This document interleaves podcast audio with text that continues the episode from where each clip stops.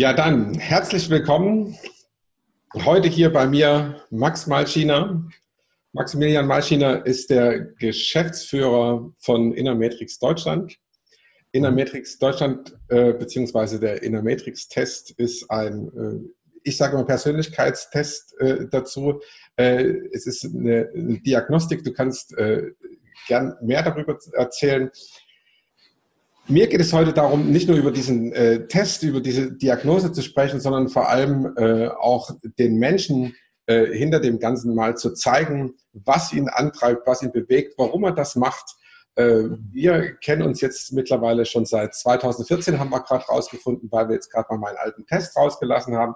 Äh, ich mhm. habe den äh, in der Matrix Präsenter auch bei dir äh, absolviert Mhm. Äh, wir haben zusammen eine Webseite gebaut, die wir im Jahr 2017, glaube ich, angefangen haben und dann übers Jahr 2018 entwickelt haben, um dem Ganzen äh, auch einen zeitgemäßeren Look zu geben. Und jetzt übergebe ich mal an dich. Maximilian, bitte stell dich doch mal selber vor und äh, erzähl mal, wer du bist, wie du zu dem gekommen bist, was du tust und was du sonst gern noch mitteilen möchtest.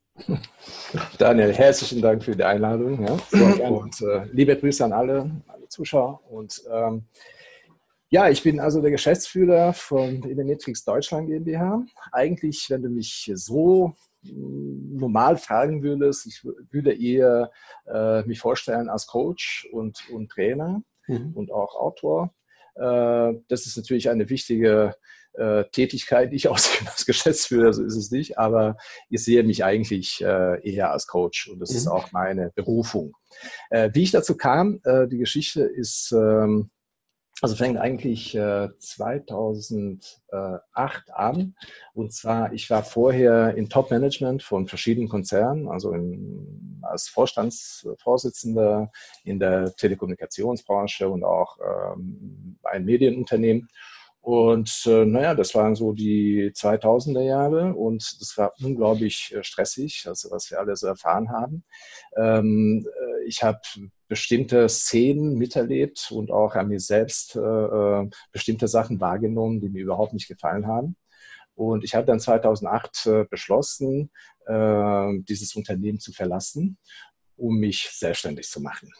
Und äh, ich wusste sofort, ich möchte eigentlich, ich habe früher auch äh, Psychologie studiert und ähm, äh, Wirtschaft und äh, ich wollte mich eigentlich äh, auf diesem Gebiet, äh, also erstmal ähm, ja, informieren, was könnte ich da eigentlich machen. Und ich musste ganz ehrlich sagen, es war so, ich hatte als äh, Geschäftsführer von, von wirklich äh, äh, also großen Unternehmen äh, während der letzten zehn Jahre, also bis 2008, nicht ein einziges Mal ein richtiges Coaching oder ein gutes Training erlebt. Ja, also wir haben natürlich sehr viele, äh, da waren viele Fortbildungsmaßnahmen und und und, aber ähm, es gab kein einziges Event, äh, an das ich mich jetzt so richtig positiv erinnern würde. Ja? Und ich habe mir überlegt, was könnte ich denn machen? Wie könnte ich diesen Menschen helfen, sie unterstützen? Und vor allem äh, auf der Basis bestimmter Daten. Und ähm, ich wusste aus der Familie, ich komme aus einer Arztfamilie, drei Generationen, dass es Diagnostik gibt, aber gibt es dann auch für, für sowas, was ist also psychologische. Und natürlich, ich wusste über psychologischen Test, aber sowas wollte ich nicht machen. Ne? Ich wollte eigentlich ganz gezielt an Führungskräfte etwas anbieten und vor allem eins erfahren, das hat mich wahnsinnig interessiert und äh, interessiert mich bis heute. Äh, wie kann ich die Talente einer Person richtig messen? Also wie kann ich einer Person für die nächsten drei bis fünf Jahre oder sogar vielleicht für die nächsten zehn Jahre etwas Konkretes sagen? Weißt du? Also was ich persönlich erlebt habe, und dann ist es vielleicht verständlicher, ist Folgendes. Ich habe studiert und ich habe äh, mich natürlich an der Arbeit gemacht und äh, alles wissenhaft versucht auszuüben, und, und, also wie man das eben so macht. Äh, und ich hatte, Daniel, bis 2008 keine Ahnung über mich selbst gehabt. Also wirklich, also von mir selbst. Also so keine. Mhm. Und äh, also diese fehlende Selbsterkenntnis, die war die erste, die mir so aufgefallen ist. Ja, also sagte ja, also wenn es bei mir so ist, ist es wahrscheinlich bei den anderen auch so. Und wieso ist es denn so, dass wir während diese äh, langen Jahre niemals die Möglichkeit hatten, uns mit solchen Themen, mit uns selbst auseinandersetzen zu können? Und ähm, kurzum, ich habe dann das Unternehmen verlassen, wir sind dann umgezogen und äh, mit drei Kindern, meine Frau ist Ärztin, das war ein mutiger Schritt, muss ich dir ganz ehrlich sagen, so ein natürlich sicheres Einkommen und äh, einen wichtigen Status zu verlassen.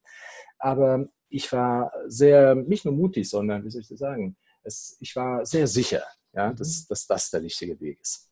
Und ähm, ich habe dann in England ein, ein, ein, ein, für mich für ein Studium angemeldet. Äh, das war ein Coaching-Institut. Und da, äh, an diesem Institut haben wir sehr viele schöne, wichtige Sachen über das Coaching und Training und äh, Persönlichkeitspsychologie gelernt.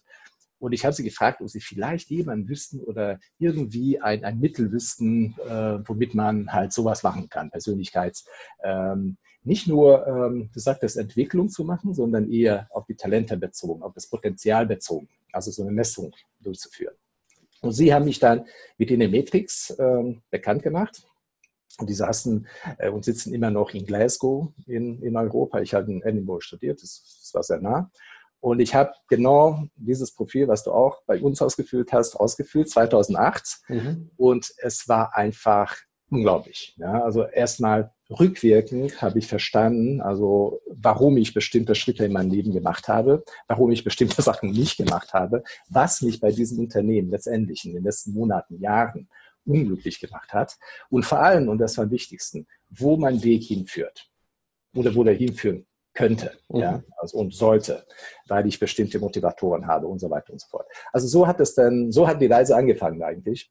Und ich habe die Ausbildung gemacht, dann habe ich angefangen mit diesem Unternehmen schon, habe ich die Ausbildung bei, bei Inimetrix äh, gemacht, da habe ich mit denen bestimmte ähm, ja, Consulting-Arbeiten, Aufträge ähm, erledigt und äh, mit denen zusammengearbeitet. Und dann 2011 kam die Möglichkeit, äh, Länder mh, hm, zu managen? Und meine erste Antwort war nein, das will ich nicht machen.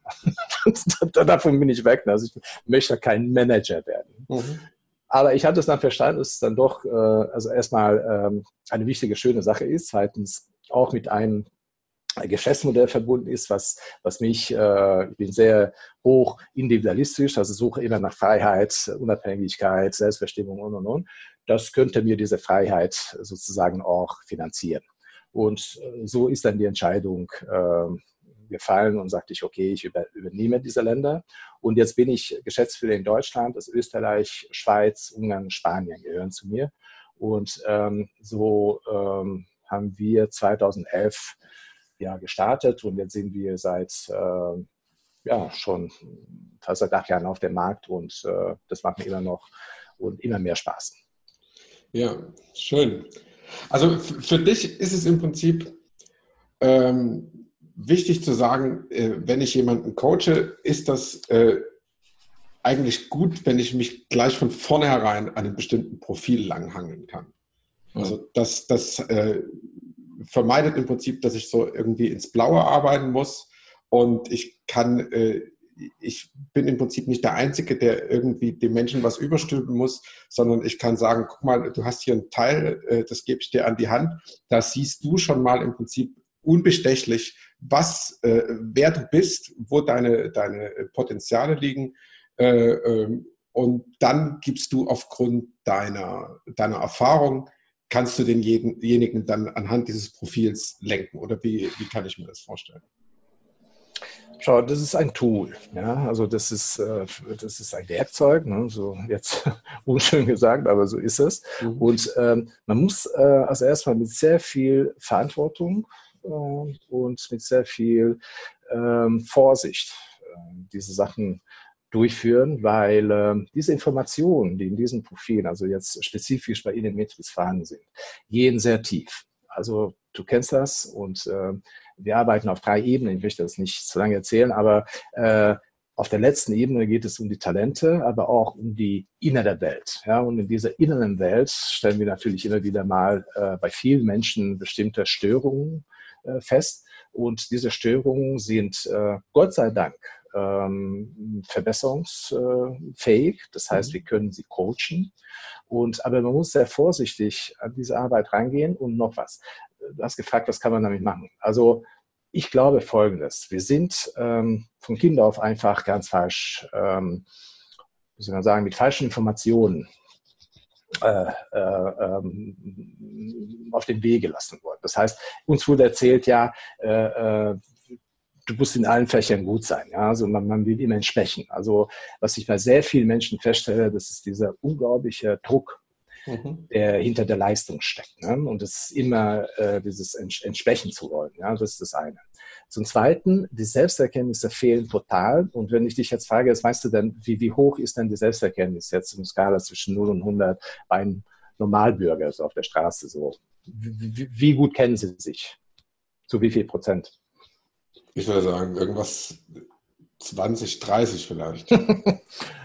okay, sag vielleicht 40 oder ja, aber so ungefähr. Ne? Fängt bei 20 an und Top-Manager Top-Manager, die wir tagtäglich sehen, ja, kennen sich nicht mehr oder nicht besser als vielleicht 70, mhm. vielleicht 75 Prozent.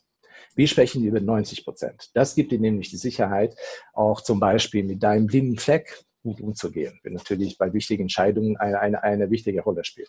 Also die, die 90 Prozent, die 90 Prozent beziehen sich jetzt äh, 90 Prozent Selbsterkenntnis, die du aus dem Innermetrix ziehen kannst. Ja. Ja, ja, ja, ja. Also das ist, wovon wir ausgehen und äh, das bezieht sich jetzt auf die Leistung. Da hast du am Anfang Persönlichkeitsentwicklung, Persönlichkeitsdiagnostik gesagt. Ich habe mit dem Wort Persönlichkeit ein bisschen Probleme, weil eine Persönlichkeit ist für mich einfach zu komplex. Also ich glaube, eine Persönlichkeit kann man nicht messen. Ich habe noch nie ein Tool gesehen, was das so machen könnte. Mhm. Wir können bestimmte Bereiche, bestimmte Ebenen dieser Persönlichkeit messen. Und äh, diese Ebenen, die wir messen, die beziehen sich jetzt auf die Leistung. Also letztendlich auf dein Leistungspotenzial. Das ist dein Verhalten, deine Motivation und, und die Talente, deine Denkweisen. Und das reicht. Also für, für, für, für, für deine Arbeit reicht diese Information voll aus. Und ähm, ich habe angefangen zu erzählen, dass, dass wir einfach also zu wenig Selbsterkenntnis haben und, und, und auch äh, wenn wir über eine bestimmte, über sagen wir, äh, bestimmte Informationen verfügen, sind sie manchmal oder sehr oft falsch. Ja? Und das führt natürlich zu Irritation, das führt zu einem Missverständnis. Und jetzt ganz normale Frage, was meinst du, wie viele Studenten es in Deutschland gibt momentan, die zum Beispiel Jura studieren? Ja? Weil die Eltern das denen so gesagt haben. Ja, also ich musste Jura studieren. Jetzt wissen wir, jetzt kommt, äh, wir sind ja schon in der digitalen Transformation, äh, ähm, Anwalt ist kein sicherer Beruf mehr. Ja, also IBM hat schon äh, äh mit, mit IBM Watson sozusagen dieses Feld abgedeckt. Also wahrscheinlich in 20 Jahren werden die keine Rechtsanwälte sind. Maximilian, ganz kurz mal, wir haben jetzt gerade ein Problem mit dem, äh, mit dem Mikrofon. Hast du das irgendwo gerade eingeklemmt oder so?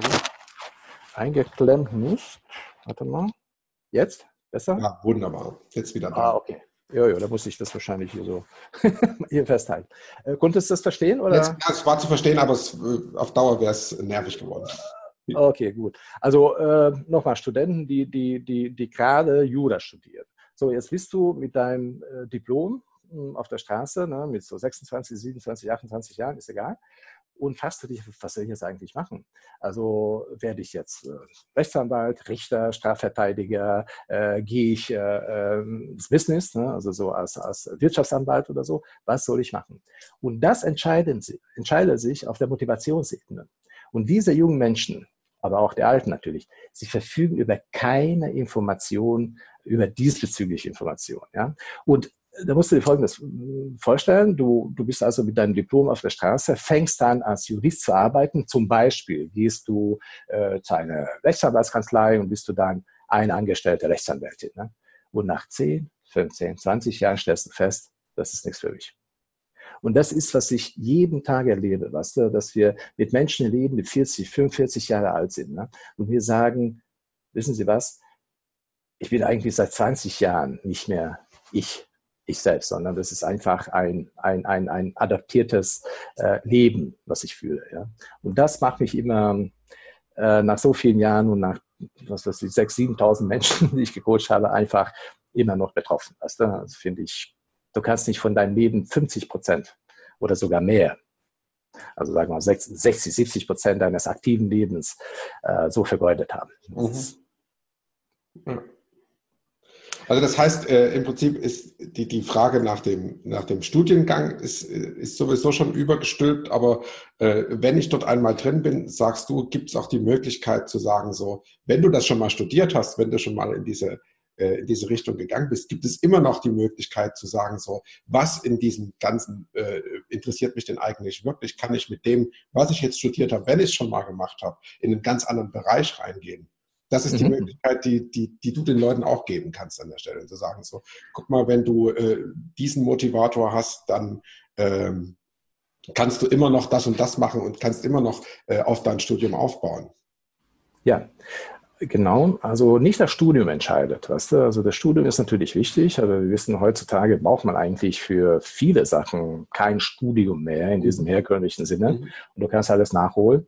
Ähm, was entscheidend ist, sind eigentlich deine ursprünglichen Talente und deine Motivatoren. Das Verhalten ist natürlich ähm, der Oberfläche etwas Sichtbares, ganz Wichtiges. Aber das können wir immer noch. Ist egal, wie alt du bist, was man kann das coachen, man kann sich verändern. Eigentlich ähm, die psychologische Arbeit oder Coachingarbeit findet immer auf dieser Verhaltensebene statt. Ne? Also so, da können wir wirklich viel tun.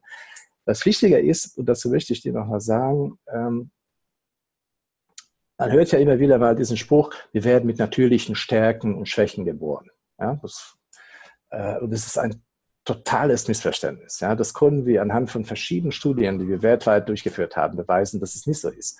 Wir werden mit natürlichen Talenten und mit natürlichen Nicht-Talenten geboren. Und nur wenn ich die sehr gut kenne und mich auf diesen Talenten aufbaue, so kann ich Stärken erzeugen. Aber die produziere ich selbst. Und sehr viele Menschen, ich würde fast sagen, fast 70, 80 Prozent der Menschen, ähm, wegen mangelhafter Selbsterkenntnis, sich von diesen Nicht-Talenten äh, sie von den Nichttalenten abhängig werden und so immer Schwächen erzeugen. Weißt du? Das heißt, du lebst immer in dieser Situation, dass du deine Schwächen erzeugt hast, produziert hast und du musst darauf sehr achten, dass diese Schwächen nicht sichtbar werden. Was tust du dann? Du versuchst sie zu vertuschen, du verbiegst dich, du, du adaptierst dich und so weiter und so fort. Und das kostet uns unheimlich viel äh, Energie.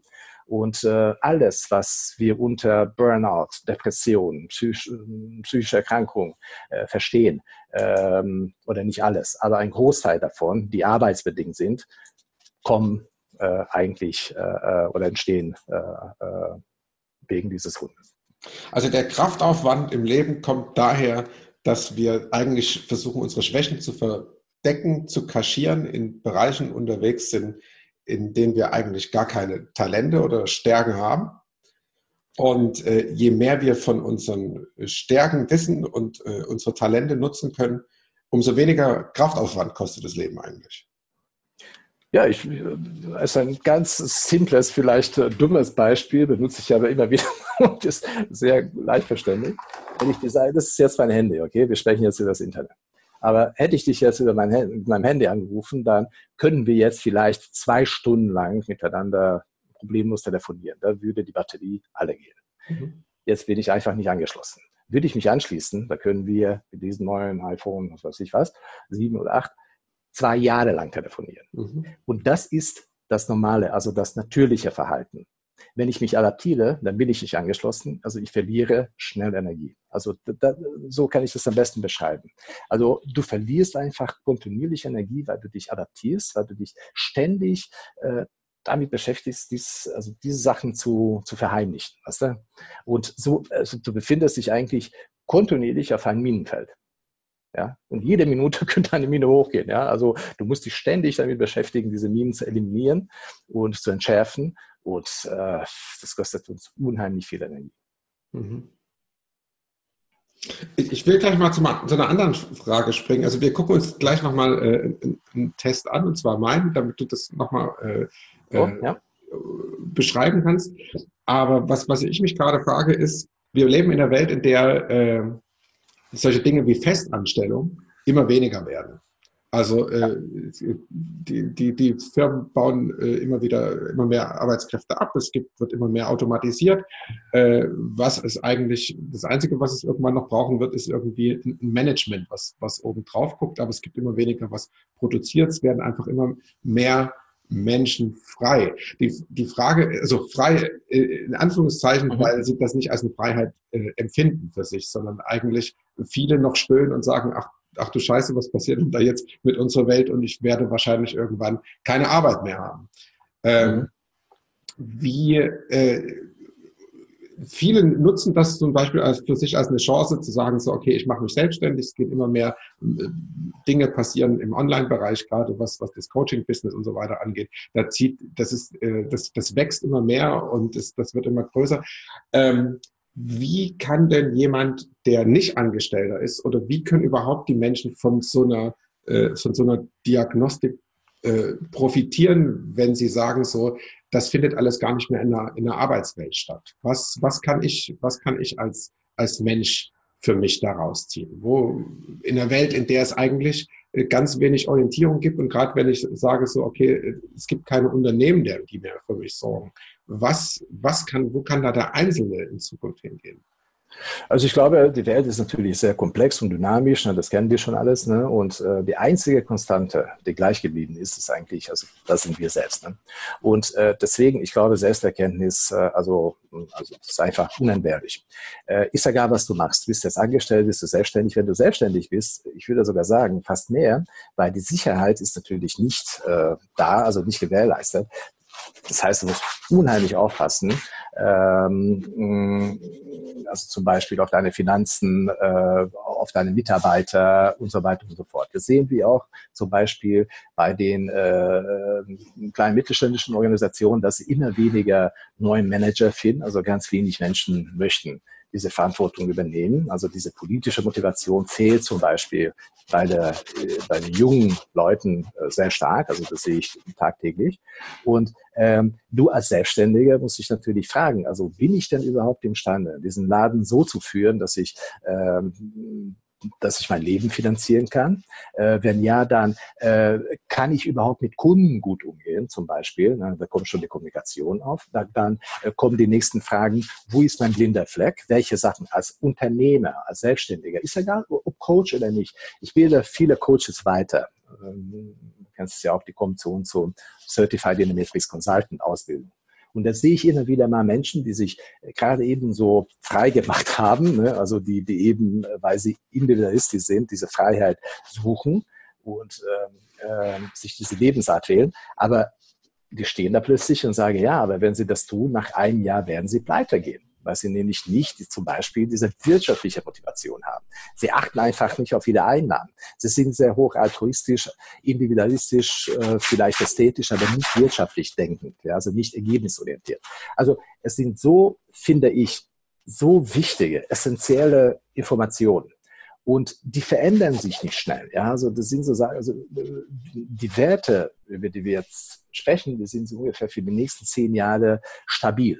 Ja, also so, okay, es können natürlich dramatische Ereignisse passieren oder so, aber Gott sei Dank sind dann doch also seltener. Also ähm, ich gehe davon aus, dass diese Werte stabil bleiben. Das heißt, wir können deine nächst, dein nächstes Leben, ja, dein freies Leben auf dieser Basis aufbauen. Und wenn wir über Freiheit reden, Daniel, denk mal bitte nach. Du kennst ja auch sehr viele Coaches, ne? hast ja auch mit denen viel gearbeitet, sind auch deine Kunden. Wie viele von denen haben tatsächlich diese Ergebnisorientierung nicht so stark ausgeprägt? Ja?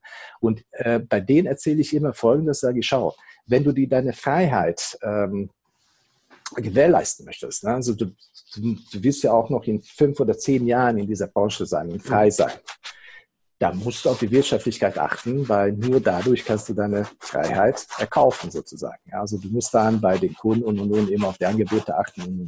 Also man kann, was ich damit sagen möchte, ist, wenn du bestimmte Talente nicht vorfindest oder also wenn zum Beispiel natürliche Motivatoren, die notwendig wären, nicht vorhanden sind, das kann ich immer noch über bewusst werden lassen, über Bewusstsein reinholen. Ja, also, und das ist auch Coaching. Und da sehe ich schon ein, ein, einen riesigen Vorteil für alle. Genau. Und wenn es nicht funktioniert, wenn ich jetzt zum Beispiel ein sehr altruistischer Coach bin, dann kann ich mir für meine Finanzen immer noch einen Coach holen, der mit mir da drauf guckt. Oder einen guten Partner. Ja. Einen Partner, der diese Fähigkeit hat. Damit wir da nicht jetzt so die ganze Zeit trocken rumschwimmen, zeige ich jetzt mal mein äh, Profil. Ja. Du kannst es mal äh, für unsere Zuschauer äh, beschreiben was ich denn da für ein Typ bin. Und wenn du nochmal kurz auf dein Mikrofon achtest, das schabt nämlich immer mal an der Kapuze von. Okay. Ja, großartig. Also ich gehe hier mal in mein Profil rein. Genau.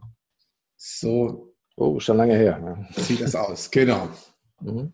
Also das bin ich, beziehungsweise äh, mein Profil vom 2. Februar 2014 ist jetzt schon eine ganze Weile her. Da können wir auch gleich mal drüber sprechen, was ändert sich denn eigentlich an so einem Profil und was wird sich wahrscheinlich nie, nie ändern. Mhm. Na gut, jetzt sehen wir hier, das ist die erste Ebene, das ist das Verhalten. Und äh, haben wir vier Dimensionen. Viele Zuschauer kennen das wahrscheinlich. Das ist ein Disk-Modell und Disk-Modelle sind meistens verrufen. Viele Menschen meinen, dass diese Modelle nicht so viel taugen. Ich verstehe das nicht. Ich finde damit mit einem guten, muss ich dazu sagen, Diskbericht, wirklich validen Diskbericht kann man unheimlich viel sehen und vor allem äh, ähm, auch jetzt in der Entwicklungsarbeit äh, vornehmen. Äh, was du hier siehst, das sind die vier Dimensionen. Bei uns D heißt Entscheidungsfreudigkeit, I heißt Interaktivität, S Stabilität, Stetigkeit und C heißt äh, Umsichtigkeit, Vorsichtigkeit.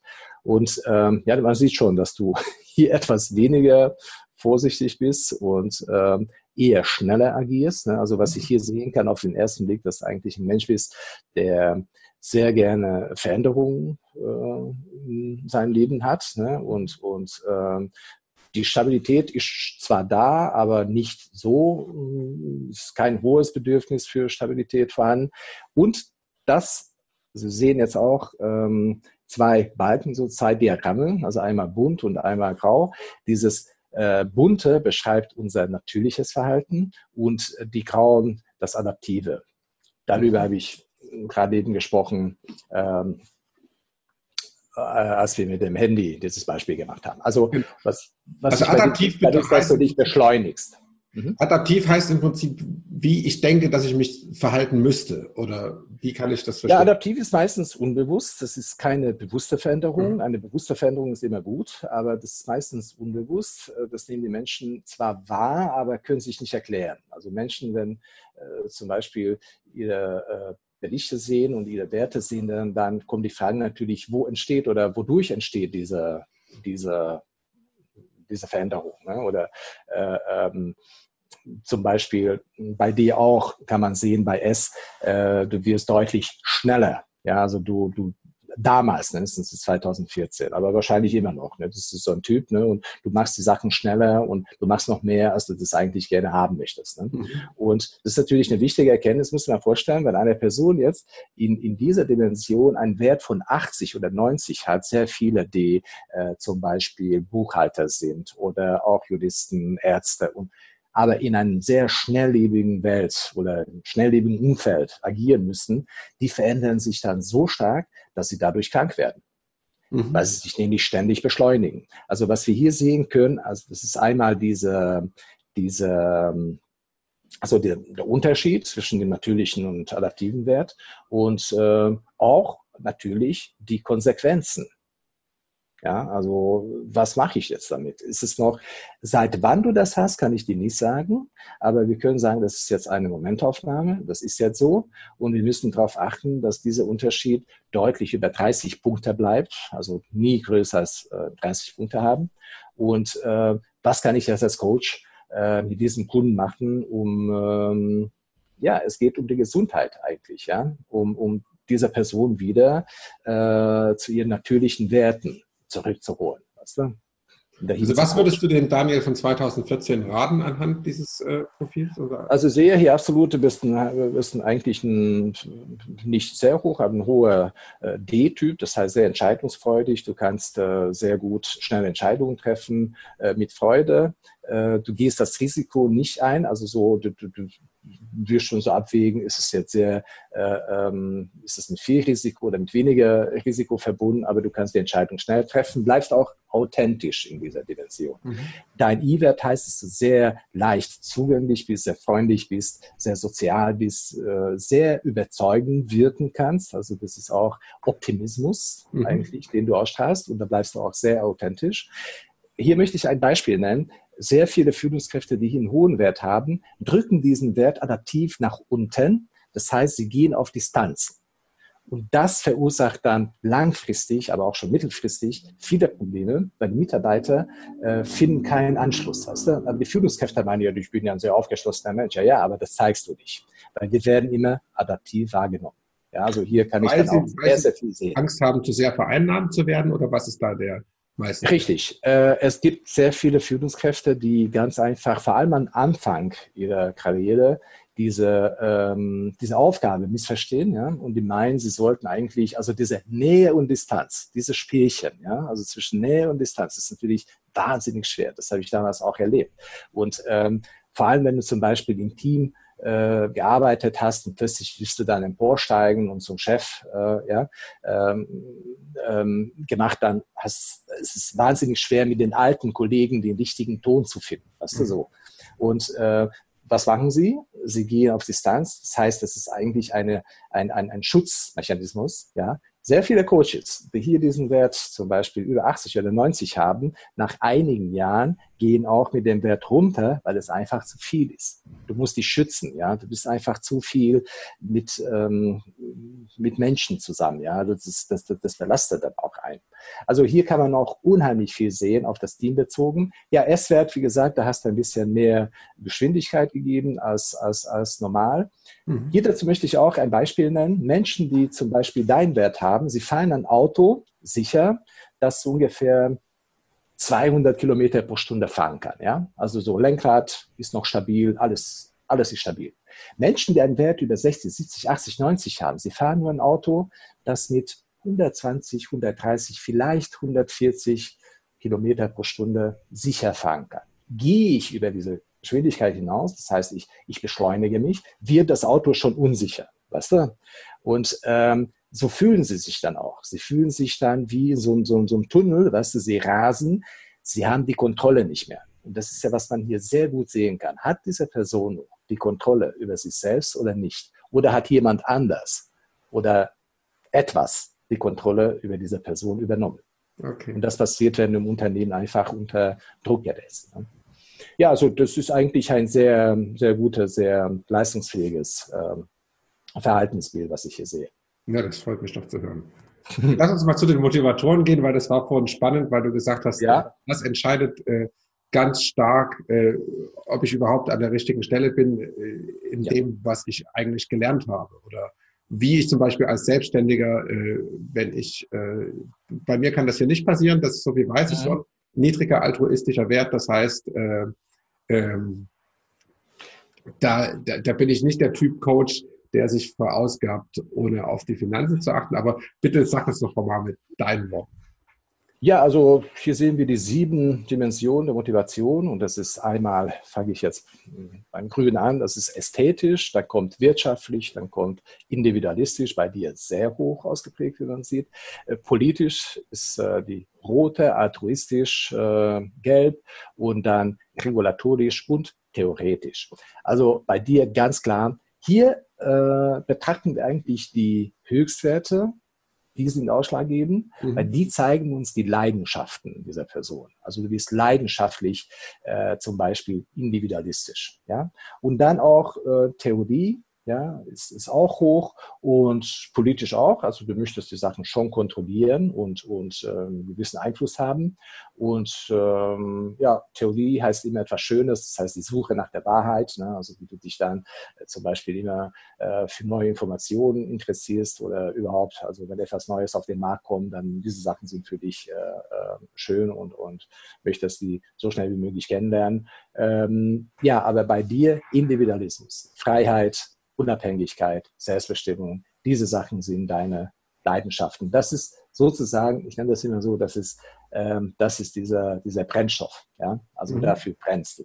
Ja? Mhm. Und jeden Morgen, wenn du aufstehst, dann suchst du das.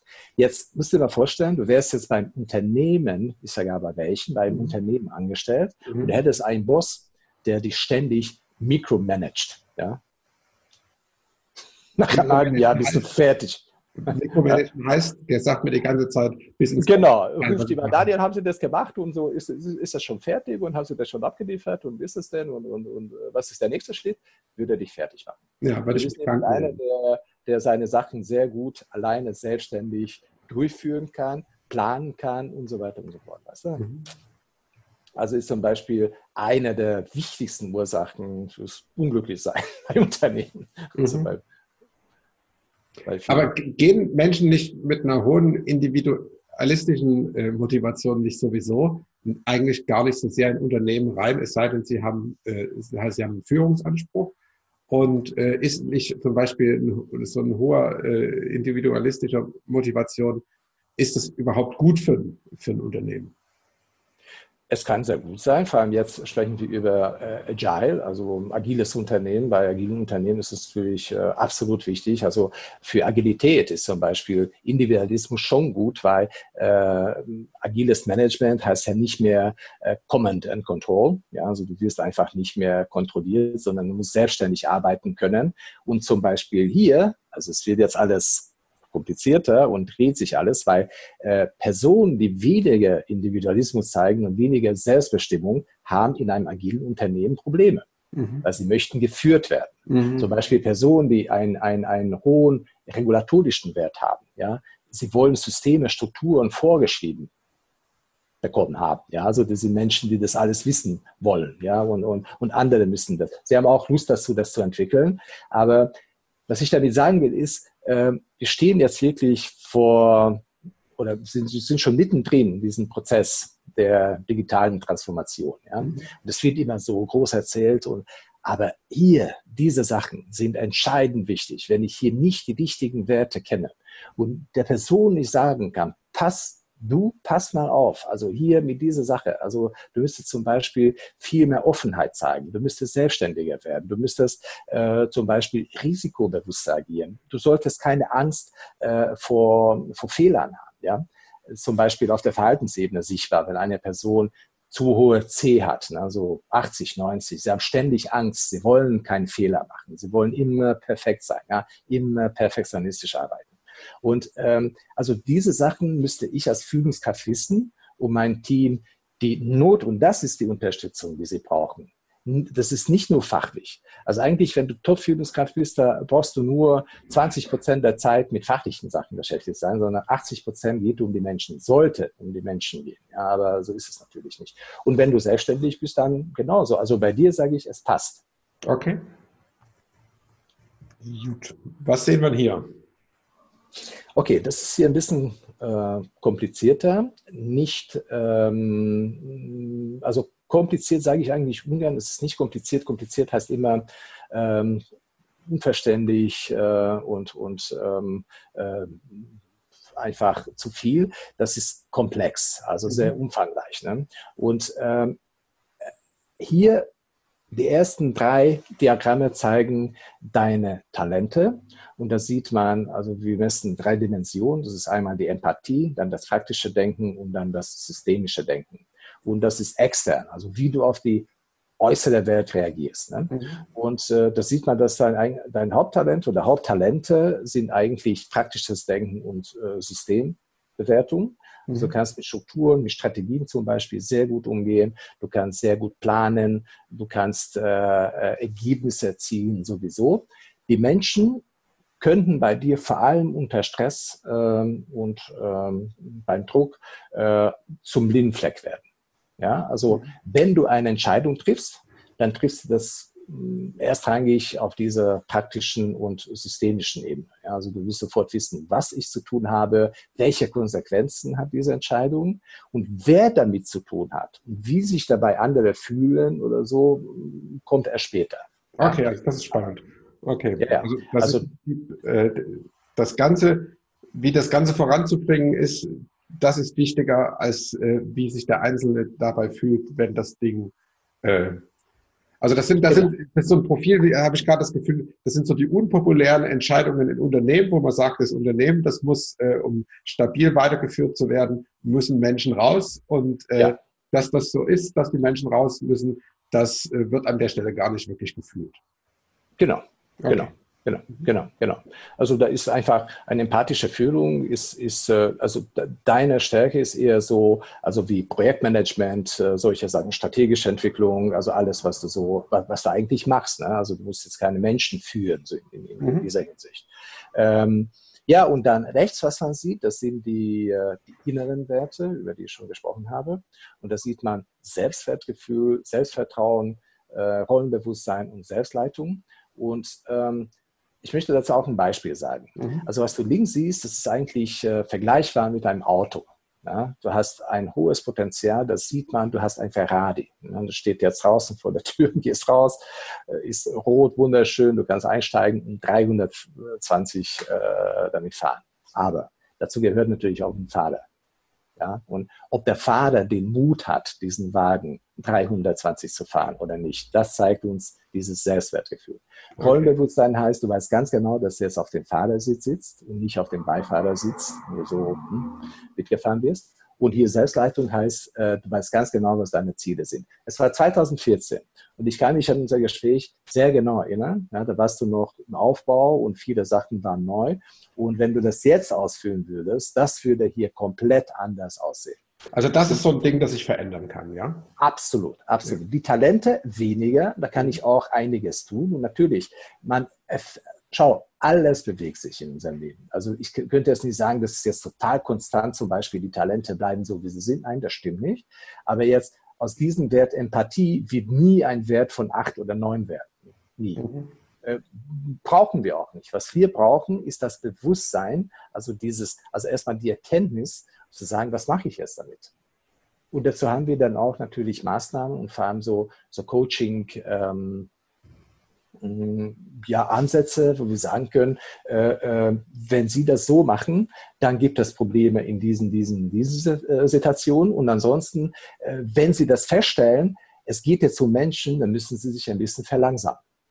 Weißt du? Also man kann das, man kann alles steuern, da muss man einfach dieses Bewusstsein für diese bestimmte Sache erwecken. Ich verstehe. Also da geht es im Prinzip einfach darum zu sagen, so wenn ich weiß, dass ich, äh, dass ich nicht so sehr äh, danach in meinen Entscheidungen nicht so sehr danach gucke, wer denn die Leidtragenden äh, davon sind, einfach nur das bewusst anzuschalten und zu sagen so, äh, wer könnte denn als Mensch davon betroffen sein von der Entscheidung, die ich richtig, gerade richtig. Und richtig. notfalls nochmal jemand sowas äh, wie so ein Counselor mit einzubeziehen und zu sagen so, äh, wie, wie findest du das?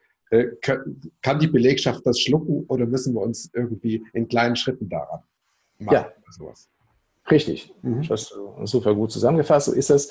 Ähm, ich, ich bringe dafür auch hier mein Beispiel. Früher noch, vor 10, 15 Jahren, als E-Mail, E-Mails kamen, ne, da waren wir noch nie so äh, erfahren mit diesen Sachen. Und äh, ich glaube, uns allen ist es mal passiert, dass du eine E-Mail bekommen hast mit einer eine äh, schlechte Nachricht oder irgendwas Böses war in mhm. dieser E-Mail zu lesen. Und man hat sofort geantwortet. Ne? Mhm. Sofort sogar. Aber diese schriftliche, ne, sollte sich ganz, also es fühlt sich anders an als, als, als das Gesagte.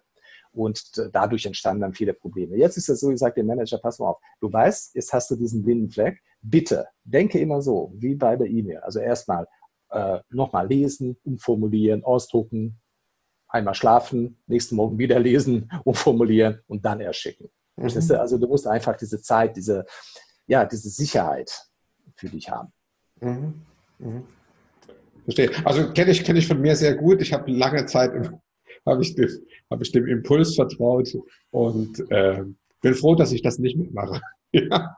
Ging mir genauso so in vieler Hinsicht. Ja, ja. klar. Ja, ja. ja also genau das sind die Erkenntnisse über die, über die Geräte. Genau. Also das waren jetzt mal so die, die wichtigsten Einblicke da rein. Es geht dann im Prinzip noch ein ganzes Stück weiter. Der, der äh, ich sage es einfach Test, wird dann im Prinzip noch ausformuliert, so dass ich wirklich nochmal in Prosa mitlesen kann, äh, was meine Stärken sind, wer ich bin. Äh, haben wir jetzt was ja. Wichtiges vergessen? Ähm, nee, nee. Äh, für mich ist es nur wichtig, es ist eine Kleinigkeit, aber sagt schon viel aus. Test sage ich nie. Ich sage immer. Ich weiß. Ja. Bei mir ist es einfach. beim Test erwartet man immer ein gutes oder schlechtes Ergebnis. Ja, Ach du Scheiße, ich habe eine 5. Ja, viele Menschen lieben immer noch. Ich habe noch am Wochenende jetzt mit einem Top-Manager gearbeitet. Der hat seine Werte gesehen und seine Fra äh, Frau hat auch ausgefüllt. Und da hat es sofort verglichen, ne? also die beiden Werte. Und die Frau hat in bestimmten Dimensionen einen höheren Wert gehabt und, boah, guck mal, oh, du bist besser und so. Ne? Also dieses Wettbewerbsdenken. Weißt du? Na, ich weiß noch, wie das bei uns war, als wir äh, äh, damals äh, alle zusammen unsere Tests zu der Ausbildung hatten. Das war ja in einer sehr kleinen, sehr exklusiven ja. Teamrunde. Und ja. äh, da war das die ganze Zeit. Es war ein einziges Vergleichen. Und, äh, und mhm. Äh, ja, man fühlt sich da auch einfach irgendwie blöd, wenn man einen kleinen Balken irgendwo hat und äh, äh, andere Leute haben offensichtlich den Ferrari und äh, ja, man versucht sich einfach wirklich die ganze Zeit in diese, in diese Schubladen rein zu, äh, wenn man halt irgendwie ein Diagramm ja, ja. hat, wo die Balken alle ein bisschen kleiner sind, äh, ja.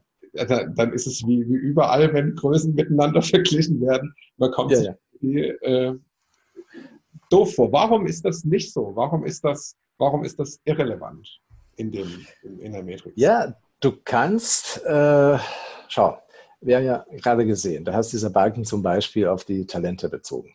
Und wir sehen Millionen von Menschen. Wir haben auf der ganzen Welt, muss ich dazu sagen, über 10 Millionen Menschen schon mit diesem, äh, mit diesem Instrument gemessen. Und statistisch gesehen ist es so, ganz viele haben hohe Werte, also richtig hohe Werte, wir sagen sehr hoch, zum Beispiel über 8, also Empathie 8, 8, 8, systemisch und so weiter und so fort. Aber die innere Welt liegt bei 4,5, 5 und so weiter und so fort, also niedrig. Was bedeutet das? Das bedeutet, du hast ein, ein Riesenpotenzial, du wirst aber dieses Potenzial, diese Leistung nie auf die Straße bringen können, weil deine innere Welt die Stabilität nicht hergibt. Ja? Also du musst dir so vorstellen, du hast äh, wirklich ein, ein, ein, ein Riesenpotenzial, äh, wie ein, sage ich immer, wer ein, ein, ein, ein alter Opa, ja, der fährt ein, ein super 500er Mercedes, aber mit, mit 120 nur. Ja, und da kommt von hinten ein, ein, ein junger Typ, was ein VW Polo und boah, an ihm vorbei. Der hat noch diesen Mut ne, und dieses Selbstvertrauen. Was heißt das? Das heißt, nicht die Werte sind alleine entscheidend, sondern diese, diese, ja, dieser ganze Konstrukt sozusagen. Also so, wie, wie, wie bin ich denn? Welche Zusammenhänge äh, kann man hier kennen? Weißt du? mhm. Und wir können auch mh, gerade deshalb sehr genau, also wirklich mathematisch genau, äh, wirken und, und sagen, hier, an dieser Stelle brauchst du Hilfe und nicht hier oder da. Weil viele Unternehmen machen den Fehler, die bestellen ein Training, weil einer denkt, ja, die Leute, die kommen nicht gut miteinander zurecht, hm, die brauchen wahrscheinlich ein Kommunikationstraining. Mist. Ja? Und da gehen wir hin und sagen, warum meinen Sie das? Ne? Ja, das ist ja Kommunikation. Nee, muss nicht sein. Das sind die Werte vielleicht. Die Motivatoren passen nicht zueinander. Verstehst du? Also es, man muss immer die Ursachen erforschen. Und das ist ja was, was meistens nicht der Fall ist. Also ich, ich, möchte noch mal kurz sagen, also es ist wirklich so, dass es, wenn es um diese externen und die internen äh, Sachen geht, dass es, wenn ich mit den internen äh, Geschichten eine hohe Werte habe, ich einfach äh, die Möglichkeit habe, wirklich mit meinem Polo, also das sind halt jetzt sehr männliche äh, Bilder, die wir bewegen, ja, ja, ja. nochmal darauf eingehen, dass der Innermetrix auch ausdrücklich genauso für Frauen gilt, aber das sind halt einfach wirklich sehr, sehr, ja, das sehr, sehr klare, das sind nur Beispiele. So. Klar, klare maskuline Bilder, äh, dass ich mit meinem Polo, wenn ich eine hohe innere Werte habe, äh, trotzdem im Vorteil bin, weil wenn ich mich traue, diesen Polo permanent auf 180 zu fahren, ich einfach besser vorankomme als derjenige, der den Ferrari hat, aber sich irgendwie nur in der Zone 30 damit bewegt. Einmal das. Und zum Zweiten folgendes, du kannst viele Talente haben, zu viele. Es gibt ganz viele Menschen, weißt du, du sprichst mit denen, die sind auch so um die 40 und sagen, schauen Sie, ich habe ich hab das immer gespürt, ich, hab, ich könnte das sein und das werden und in jenes werden, aber sie haben nicht die Berufung gefunden so richtig, weißt du, es war einfach zu viel. Mhm. Und dann sinkt natürlich dieses Selbstwertgefühl, weil sie, sie sehen andere, die weniger können, aber es trotzdem irgendwie weiterbringen. Ja? Und das, äh, ja, das ist die Falle einmal. Also du kannst mit, mit, mit weniger ähm, viel mehr erreichen, wenn du diese Stabilität, diese innere, also das Selbstbewusstsein hast. Ne? Also das ist das eine. Und das andere ist, dass wir also nicht, nochmal, nicht die Höhe dieser Werte äh, sind entscheidend, sondern eher die Zusammenstellung. Also ich könnte zum Beispiel sehr wenig Empathie haben. Um, zum Beispiel jetzt nochmal, wenn ich das mal so nehmen darf, als Beispiel jetzt deine Werte. Mhm. Du hast es kein Ach gehabt, macht aber nichts, weil du hast ein super äh, äh, freundliches, äh, zuvorkommendes, nettes Auftreten.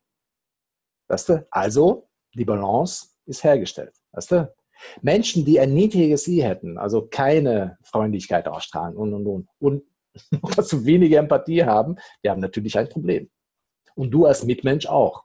Verstehst du, was ich meine? Also, und äh, Daniel, denk jetzt nur an, die, an das öffentliche Leben. Wie viele Menschen kennst du ne? aus dem Fernsehen, wo du dich wirklich so am Kopf hast und sagst, lieber Gott, wie konnte diese Person es so weit bringen? Ne? Das sind die Personen, die zwar weniger Talente haben, aber ein super starkes inneres Bild. Mhm. Ja? Und es gibt dann total viele, die hochbegabt sind, aber trotzdem nicht so viel aus ihrem eigenen Leben machen können. Mhm. Und das ist dann sehr tragisch. Mhm. Also, das sind die, das ist übrigens auch äh, ein Halbsatz dazu, äh, das ist das Elternhaus, ganz klar. Das sind einfach diese Komplexe oder Minderwertigkeitskomplexe, Ängste und, und, und in uns entwickeln lassen. Ja. Maximilian, wo, wo, geht, wo geht unsere Welt gerade hin? Also wo siehst du die ganze Entwicklung? Du, du bist äh, viel mit Unternehmen unterwegs, du hast äh, Führungskräfte vor, äh, vor dir. Äh, dein Herz schlägt auch für Führungskräfte. Das, ich weiß, dass es die Idee gibt, da auch mal was zu entwickeln, wo man zu sagen kann, so, okay, die leben alle singular in ihrem Elfenbeinturm, haben wenig Kontakt nach unten, aber auch wenig Kontakt zur Seite. Was kann man für die tun? Also das sind jetzt zwei Fragen in einem. Ich möchte aber erstmal darauf eingehen, wo, wo, hast du das Gefühl, wo geht die, geht die Welt gerade hin? Was, was entwickelt sich gerade? Puh, wenn ich das wüsste. Ja, genau. Das, das habe ich gerecht. ja, nein, das ist, ich verstehe schon, was du meinst. Schau, was ich sehe, ist Folgendes. Ich, ich betrachte jetzt äh, dieses Wissen, was wir in den letzten Jahren gesammelt haben und, und äh, auch meine persönliche Erfahrung äh, dazu, ähm, um, sagen, so, um, um bestimmte Goes und No-Gos ja, festzustellen. Also ich sehe, dass wir ein Problem haben werden, zum Beispiel in Bezug auf Führung, absolut, weil die jungen Menschen einfach diese Verantwortung nicht übernehmen wollen. Äh, das wird uns schwächer machen, auf jeden Fall. Wir haben sehr wenig Ergebnisorientierung in der letzten Zeit, also bei den nochmal äh, jungen Generationen unter 30, das hat auch mit den Eltern, mit, mit, mit uns selbst zu tun, weißt du, dass wir denen einfach alles bieten und sie haben nicht mehr diesen Biss, weißt du, den wir noch hatten und vor allem unsere Eltern. Ne? Also den haben wir, äh, haben sie einfach nicht mehr. Und ähm, äh, sie werden sich trotzdem durchschlagen müssen. Der Wettbewerb ist immer härter und härter und wir kommen jetzt aus aller Welt. Ne? Also wir sprechen jetzt nicht im kleinen Markt, sondern das der Weltmarkt. Das heißt, ähm, die Persönlichkeit, das ist jetzt äh, meine Antwort auf deine Frage. Was erwartet uns eigentlich? Ich glaube, dass die Persönlichkeit immer wichtiger und wichtiger sein wird. Also dieses persönliche Auftreten, deine Ausgeglichenheit, dein Selbstbewusstsein, die, die Wörter, die mit selbst anfangen, ja, auch mit eigen, also wie Eigenverantwortung. Ne? Also diese Sachen werden am wichtigsten sein, viel wichtiger als bestimmte Talente und vor allem wichtiger als Fachwissen. Und das lese ich auch schon so in vielen verschiedenen Stellen. Also das haben auch natürlich schlaue und, und, und, und weiser Menschen als ich erkannt. Aber ähm, ähm, nicht nur das, sondern mh, hm, also äh, das ist einmal ein Problem, was wir auch, wenn du Kinder hast, und da hast du ja auch Kinder, die sind noch kleiner, glaube ich, aber mhm. ich habe einen Sohn zum Beispiel, der ist 19 und der ist wirklich top begabt, aber die Schule hat es nicht geschafft, diese, also in ihm etwas zu, zu entzünden. Also es ist einfach nicht, äh, er brennt für nichts im Moment, ja. Und sie also er, er merkt und, und nimmt seine eigenen Talente wahr, aber es ist wahnsinnig schwer für ihn, das etwas zu finden, was auch beständig bleibt. Ne? Also was, was wirklich Sinn macht. Und deshalb, ich rate zum Beispiel dazu, und viele, nicht nur Führungskräfte, sehr viele private oder, oder bereits ausgestiegene Führungskräfte, die zu mir kommen, die fragen mich, ja, und er braucht eine Familie und der Sohn oder Tochter, würde das auch brauchen oder so. Sage ich, ja, das wäre unheimlich, unheimlich wichtig, weil wenn du das machst, also wenn du diese, dieses Level an Selbsterkenntnis schaffst, das gibt die Ruhe. Weißt du, es gibt dir dann Ruhe und du sagst, aha, okay, also so kann ich keinen Fehler machen. Und bei vielen sage ich, warum möchten sie eigentlich, dass dieser Junge oder äh, dieses Mädchen studiert? Warum? Wofür? Also so, welches, äh, müssen wir überlegen, welche, äh, welche Studiengang, äh, äh, welches Studium bietet jetzt wirklich die Sicherheit, ja? Ich wüsste jetzt von keinem. Ne? Also natürlich, Medizin bleibt immer so etwas Beständiges, klar, aber selbst da, also ähm, sehr schwer und äh, deshalb, warum macht dieser Junge nicht lieber, was weiß ich, äh, eine Ausbildung zum Schreiner oder, oder also etwas hm, Handfestes? Mhm. Und wenn wir das ja so betrachten in der Gesellschaft, dass wir Handwerker vermissen, wir vermissen keine Manager, also jeder zweite ist irgendwie ein Manager, ja, die vermissen wir überhaupt nicht. Ne? Wir vermissen eigentlich Handwerker. Ja? Also die Welt wird sich, glaube ich, in dieser Richtung verändern und viele junge Menschen werden das erkennen und sagen, ja, so eigentlich am wichtigsten im Leben ist ja letztendlich, dass wir glücklich werden. Und dazu brauche ich kein Diplom. Mhm. 100 Prozent nicht. Also das ist das eine. Und die andere Frage war? Ähm, ähm, was passiert in Zukunft mit den äh, Managern? Ich weiß, äh, also mit den Leuten, so. Alleine sind und denen im Prinzip der kalte Wind um die Nase weht. Was, was brauchen die? Wo? Hm. Ich bin da sehr also einerseits zuversichtlich, weil ich merke auch, es ist, es ist schon eine Kulturwandel, also mm, zu sehen und, und äh, festzustellen, weil die junge Generation, also die jungen Manager, betrachten die Sachen schon ein bisschen anders natürlich. Sie sind viel menschlicher, sie wollen auch nicht mehr so viel Stress haben und und und. Aber damit gibt es natürlich auch ein Problem. Die Unternehmen müssen nämlich weiterhin die Leistung abfragen. Ja? Also wir können uns vormachen, was wir wollen und vorlügen. Die Leistung wird abgefragt. Das heißt, du musst einfach Leistung erbringen. Und wenn du das nicht tust, dann bist du raus. Ja? Also du hast als Manager, als Jungmanager zwei Möglichkeiten. A, du machst das ein paar Jahre lang und dann sagst, aha, jetzt habe ich das verstanden. Wir erzählen also jetzt von oben, ne? Top-Management erzählt uns zwar immer, wir müssten viel menschlicher agieren, viel empathischer und und und und dann äh, Work-Life-Balance und Mindfulness, das sind alles so super Sprüche, aber wir können das gar nicht leben. Ja, also diese Werte können wir nicht leben, weil ständig ist der Druck dahinter. Und ich kenne jetzt keinen einzigen Manager, der mir sagen würde, ist er gar von welch, aus welcher Branche, aus welchem Unternehmen, ja, das können wir wirklich so verwirklichen, wenn man das so sagt und so schöne. Nein, also der Druck ist da und es wird immer größer und größer werden, glaube ich. Wir sprechen jetzt schon auch in Deutschland über äh, Probleme in den nächsten Jahren, wie wir das wissen. Weltwirtschaft ist in Gefahr und, und, und, und, und. Also der Druck wird nur größer werden. Das ist jetzt meine Einschätzung. Mhm. Und dann komme ich wieder dann auf die Person zurück und sage, ja, da bist du wieder nur alleine, als du, du selbst der die Verantwortung für dich selbst übernehmen musst. Ja, und dazu gehört nicht nur Mut, sondern auch also diese, äh, diese Kenntnisse. Und dann, und dann noch ein, ein Satz vielleicht noch zu diesem agilen Thema, das mich natürlich sehr bewegt und dazu haben wir auch ein, ähm, eine eigene Methodologie und auch ein Tool entwickelt und äh, ich sehe Folgendes. Äh, die Manager, die jetzt, äh, sagen wir, älter als 35 sind, für sie ist das neu. Äh, sie haben Angst davor. Und äh, sie gucken jetzt schon, ja, agiles Management, ich verstehe, wie kann ich das irgendwie vermeiden? A, also welche Strategien gibt es dafür? B, wenn ich das schon machen muss, dann äh, wie kann ich das Team so zusammenstellen, dass sie das für mich machen? Also ich, ich muss da gar nichts mehr machen. Aber dann kommt das nächste Problem, weil die Führungskraft, also ganz umum, das Top-Management sagt, naja gut, wenn wir dich nicht mehr brauchen, weil das Team das eigentlich sehr gut so für sich regeln kann, die brauchen keine Führungskräfte mehr. Also das ist der nächste Punkt. Also sehr viele werden rausfliegen, ganz normal. Die werden rationalisiert oder wie man das so schön nennt. Aber ähm, also diese Angst ist gewaltig und ähm, weißt du, man hat ja immer vor Sachen Angst, also nicht, nicht die Angst an sich, an sich macht das Problem, sondern was muss ich eigentlich aufgeben? Ja, worauf soll ich verzichten? Das macht uns Angst. Ja, also nicht die Veränderung. Wenn ich dir ganz klar sage, das ist die Veränderung, da müssten wir hin. Die Leute können sich das rational irgendwie erklären und dann äh, ihr eigenes Warum finden und sagen, okay, gut, wir machen das. Aber was muss ich dafür aufgeben? Ja, und sehr viele Führungskräfte wollen die Machtkontrolle nicht mehr aufgeben, mhm. weil sie einfach so gewohnt sind. Mhm. Weißt du? Genau. Aber damit stehen sie im Prinzip dem ganzen Spiel im Weg.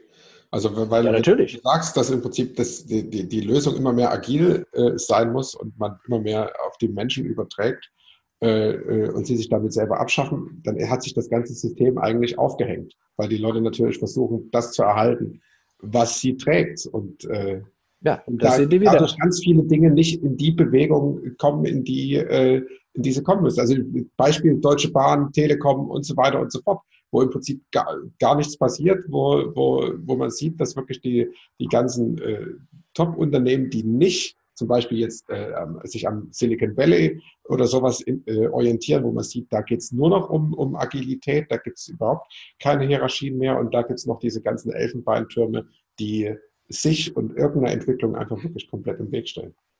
Ja, ja. Aber nicht, dass du meinst, also auch Silicon Valley und, und, und, Facebook und all diese Unternehmen, die haben auch wieder Probleme. Also ich habe ähm, letztes Jahr die Möglichkeit gehabt, mit ähm, äh, amerikanischen so jungen Managern zu reden, die zum Beispiel bei, es ist egal bei welchen, beim sehr namhaften Unternehmen äh, tätig sind. Ne? Und sie haben mir erzählt, sie sagten, ja gut, das sind super, Hängematte, klasse. Ne? Da diese Couch-Ecken, was du so und farbig und, und Schaukel und toll. Ne? Aber sie müssten zehn, zwölf Stunden arbeiten. Verstehst du? Mhm. Und der Trick zum Beispiel bei dem einen Unternehmen war ja, äh, das war äh, genial vor sieben, acht Jahren, sie haben erfunden, sie haben so ein System eingeführt. Äh, du brauchst gar nicht zu sagen, wenn du Urlaub brauchst, du gehst einfach. Deine Arbeit muss natürlich gemacht werden. Und die Leute konnten nicht mehr in Urlaub fahren, weil das war nicht geregelt, weißt du? Sie mussten ständig arbeiten, weil wenn du da bist, ja dann, bist du da, dann gebe ich dir noch nächste und nächste und nächste Aufgabe, weißt du? Also das ist, Entschuldigung wegen des Ausdrucks, aber das ist schon so, eine, so ein bisschen Verarschung auch. Ja, ja, es ist, ja, ja, ist tricky, weil ich, ich tue so, als würde ich die Verantwortung komplett an den anderen äh, übergeben und äh, im Prinzip habe ich da einfach nur einen Ameisenhaufen, der die ganze Zeit am, am Wuseln ist und malt den im Prinzip einfach bunt an. Ja, ja. ja. Und stell dir mal vor, wir haben ja auch über Persönlichkeiten, also so Motivatoren gesprochen. Wir haben ja vor einigen Jahren bei diesem Konzern, wo ich war zum Beispiel Telekommunikation, haben wir die tolle Idee gehabt, damals schon Homeworking einzuleiten. Ne? Super. 70 Prozent der Menschen mögen das nicht. Es stört sie. Weißt du? Ich sage nicht, dass sie alle geführt werden müssen oder möchten, sein möchten, aber sie, sie brauchen einfach dieses Umfeld. Was ich gehe morgens rein, da treffe ich Frau, Frau, Schuster und Herr Müller und da sprechen wir mal, was ist so ein bisschen dieses Soziale. Und zu Hause, uh, da läuft die Waschmaschine, mein Sohn kommt jetzt gerade nach Hause, ich muss was essen. Geht nicht, weißt du? Also sie wollen nicht abgelenkt werden. Mhm. Ja? Also das ist auch zum Beispiel von der Persönlichkeit abhängig. Ne? Mhm. Jetzt haben sie dann folgendes, okay, Du kannst zu Hause arbeiten, kannst aber auch kommen. Dafür haben wir aber keine festen Büroplätze mehr, sondern kannst kommen, setz dich irgendwo hin, ist egal, wo du einen Platz findest. Also da, der Mensch, wir sind halt so, wir brauchen Stabilität. Ja? Also einige Sachen müssen beständig bleiben. Ja? Und es ist nichts Schlimmes dabei, wenn ich jetzt ins Büro fahre, ist das schön, da sprechen wir mal, und ich habe meinen festen Platz und verstehst du, was ich meine? Ja, total. Also, es, es, wird jetzt alles so, so äh, ich finde, mh, hysterisch, weißt du, äh, verändert ja? und, und, und angepasst. Aber äh, was wollen wir eigentlich verändern? Und, und was ist die Orientierung? Ja? Also was sind die Kriterien für diese Anpassung? Ja? Also es ist im Prinzip die ganze Zeit kommen Ideen von oben nach unten und sie sind im Prinzip eigentlich ja, im Prinzip ist es so wie mein Profil. Am Ende fehlt eigentlich die empathische Säule beim ganzen System, weil man im Prinzip eigentlich gar nicht weiß, wie die Entscheidungen sich wirklich für die Leute auswirken. Da hat keiner danach gefragt. Also keiner fragt nach oben zum Beispiel, was brauchen die Leute? Wenn ich will, ja. dass die Leute bei mir arbeiten, dass sie gerne bei mir arbeiten, dass sie produktiv bei mir arbeiten, was brauchen, was brauchen die Leute wirklich? Und wahrscheinlich ja. sind es einfach Hängematten und Lavalampen nicht, ja. Das Problem ist folgendes: Du bist immer noch bei allen Unternehmen, ist ja gar, wo ich bin, da halte ich diese Seminare und Trainings mit Top-Führungskräften, da sitzt immer der CFO, ja, also der Finanzvorstand, sitzt auch jemand dabei. Ne? Und da stelle ich immer die Frage: ähm, Ja, wie nennen Sie eigentlich, wo gehört der Mensch in ihrer, in ihrer Bilanz hin? Also so welcher Rubrik, ne? Ja, also dann gucken Sie immer und ja, Kosten. Kosten, so wie die Hängematte. Mhm. Verstehst du? Ja die sehen das nicht als Investment. Dann ist ein super Spruch, ne? Also Mensch, ja, wir investieren in unsere Mitarbeiter. Ja, klar.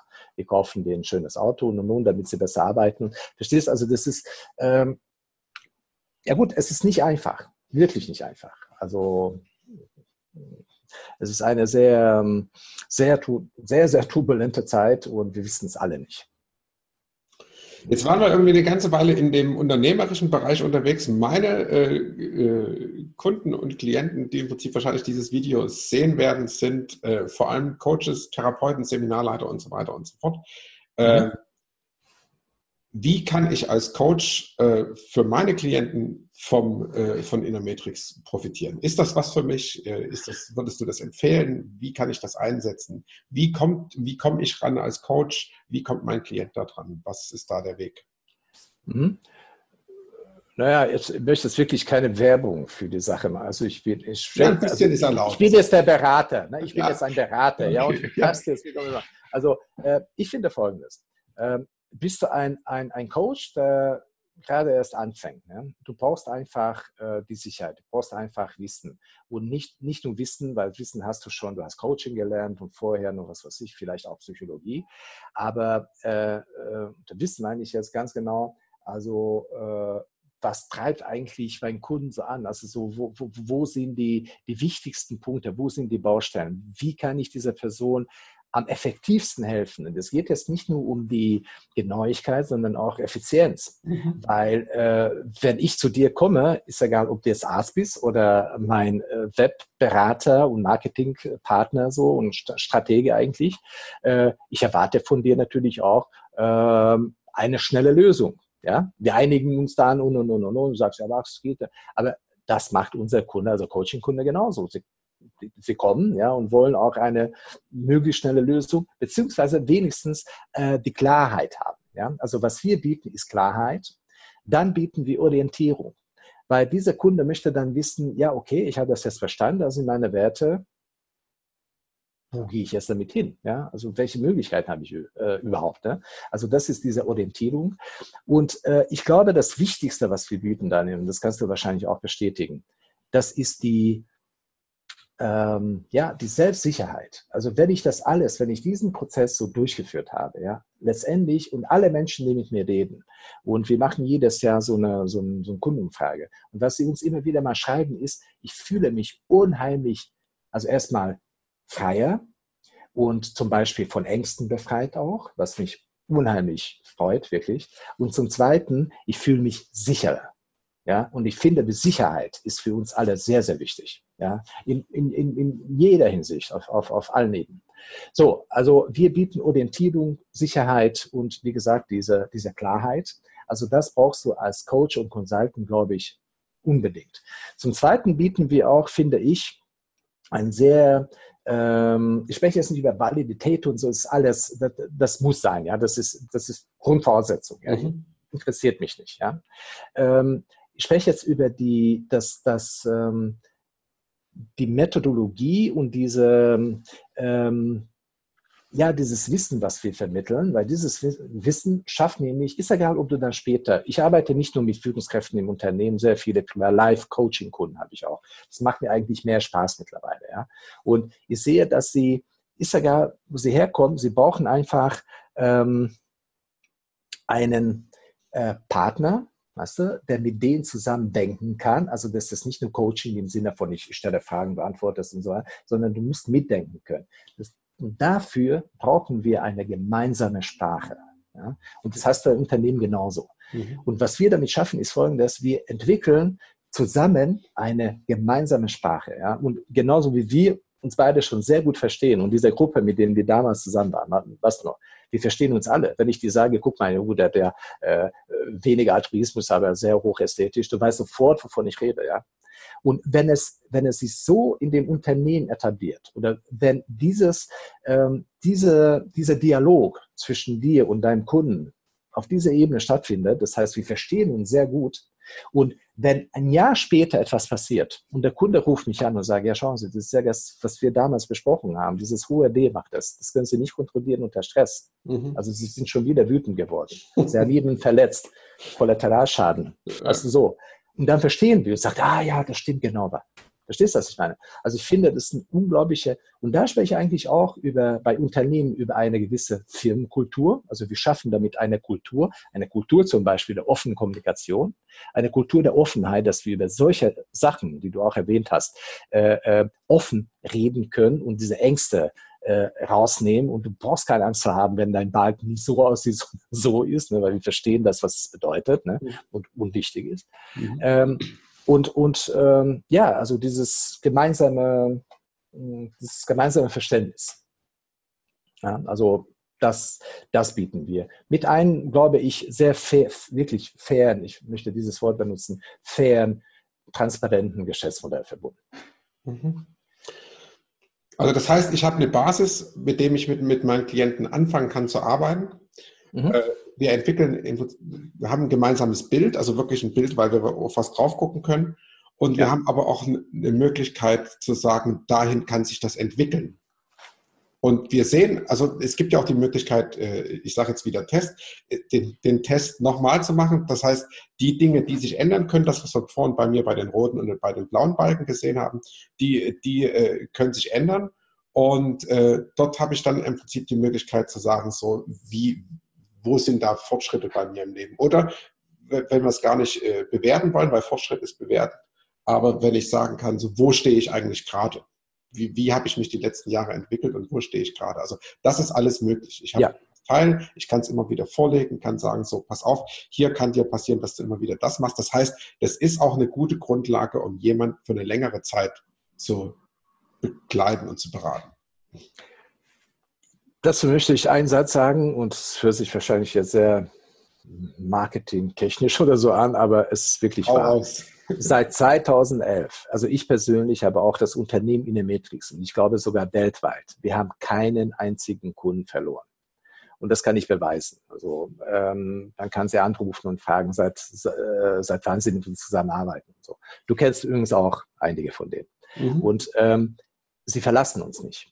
Weil wie gesagt, nochmal, das stabilisiert sich dann, also diese Beziehung und das ist ein Dialog und, und, und äh, die Menschen sind natürlich, äh, wenn sie etwas kennengelernt haben, was, was wirklich gut funktioniert hat und da schauen sie vielleicht ein bisschen noch mal, was, mal, kokettieren sie mit anderen Sachen und da kommen sie wieder zurück. Ja? Also das ist was, was ich erfahren habe, das macht mich eigentlich sehr glücklich und, und darauf bin ich auch stolz, ähm, wo ich das Wort nicht mag, aber ähm, das zeigt nur, dass wir wirklich auch eine gewisse Stabilität hinsichtlich Qualität und, und Zuverlässigkeit bieten. So einfach ist es. Mhm. Gibt es noch irgendein Abschlusswort, das du unseren Zuschauern, Zuhörern noch mit auf den Weg geben kannst? Aus entweder deiner äh, Lebenserfahrung an sich oder aus dem, was du mit all diesen vielen Profilen, die du in deinem Leben schon gesehen hast, sagen kannst. So, genau, mhm. was, was könnte das sein? Also erstmal vielen herzlichen Dank, wenn Sie bis diesen Punkt gekommen sind oder äh, zugeschaut haben. Also das äh, finde ich schon eine tolle Leistung. Ähm, ja, äh, ich bereite jetzt gerade eine, äh, das ist keine Präsentation, das ist eigentlich eine, was soll ich das sagen, so eine Coaching-Show im Theater vor. Das habe ich jetzt eine Möglichkeit bekommen und es macht mir unheimlich viel Spaß. Da kann ich wirklich kreativ arbeiten.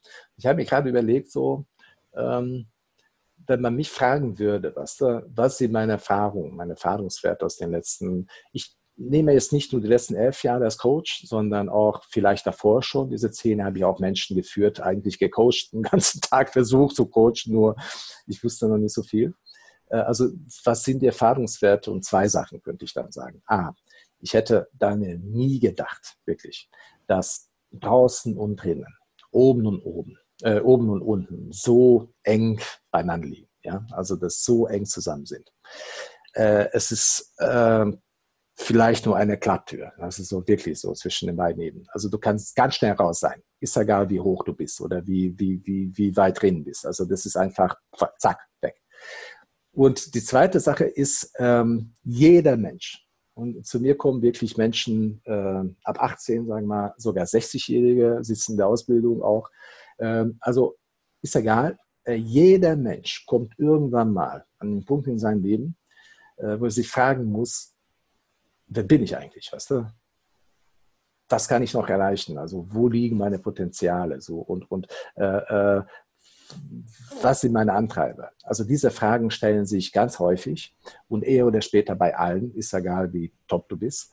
Ähm, und ich glaube, wenn wir Menschen das, also wenn die Coaches zu uns kommen und ich sage denen immer, schau, was wir hier unterrichten und was ich euch beibringen kann, ist eigentlich nur diese Profile äh, und wie man die liest, das heißt wie, wie, wie so ein Notenheft. Ne? Also du kannst ganz genau wissen, okay, du gehst zum Kunden, okay, du, aber die Musik entsteht dann mit diesem Kunden zusammen. Ja? Mhm. Also das ist meine Message. Also wenn du auf solche Menschen triffst, die sich gerade nicht so gut fühlen, weil sie diese Fragen haben, weil sie gerade draußen sind ja, oder unten sind. Da mussten wir denen anfangen, irgendwie über diese Musik zu arbeiten ja, und, und äh, diesen Weg zu ihnen zu finden. ja, und das, das, das macht mich immer, immer wieder mal sehr, sehr optimistisch auch, aber auch wirklich glücklich. Schön.